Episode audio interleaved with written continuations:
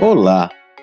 Espero que você tenha um dia com serenidade, um dia de aprendizado e realizações.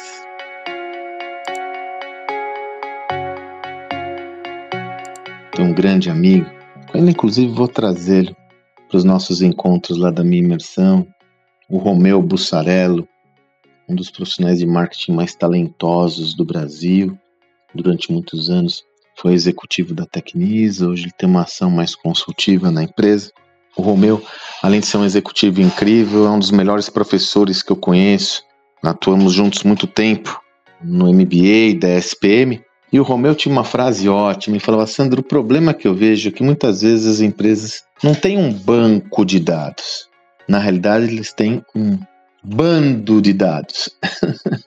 ele usava essa metáfora, essa brincadeira, para mostrar que em boa parte, os dados estavam todos ou estão todos desorganizados, desestruturados. E quando você tem uma situação onde os dados que você coleta do mercado, de seus clientes, não estão organizados, você não consegue transformar dados em insights. Um dos maiores desafios que eu vejo hoje, interagindo com muitas organizações, é que as empresas conseguem coletar um volume enorme de dados, porém, não conseguem transformar esses dados em insights de negócio.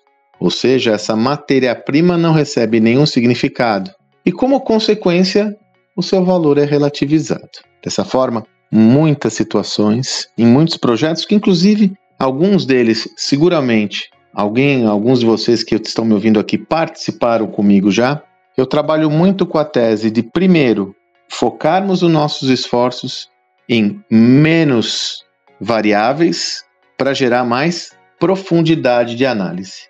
Então, é importante nós enunciarmos poucas prioridades para trabalhar em profundidade com essas prioridades, a partir daí gerar aprendizados para estar apto a lidar com um volume maior de variáveis. Em dados não é diferente. Então, que tal você selecionar, por exemplo, uma métrica que você deseja ter. Uma métrica campeã. Eu já trabalhei aqui nos nossos áudios naquela ideia do North Star como uma perspectiva, quer dizer, uma estrela guia. Escolhe uma métrica relevante. Por exemplo, se você está trabalhando orientado a ter uma maior sintonia e sincronicidade com o seu cliente, que tal o nível de satisfação de cliente, ou informações que lhe confiram uma visão mais clara sobre a reação e a conexão que você tem com seus clientes e assim por diante. Foque em um problema inicialmente, aprenda a como transformar todos os dados que você tem em insights para gerar soluções para esse problema e a partir do desenvolvimento dessa solução,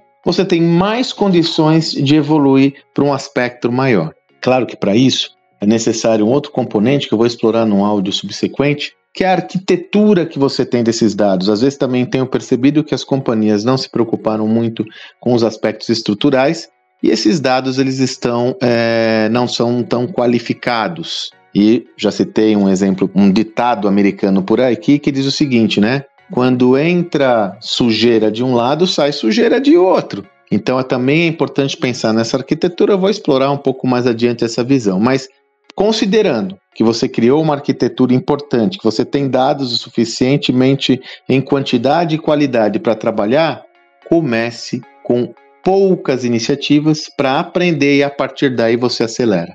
Lembre-se, primeiro profundidade, depois abrangência. Espero que você tenha um excelente dia e até amanhã.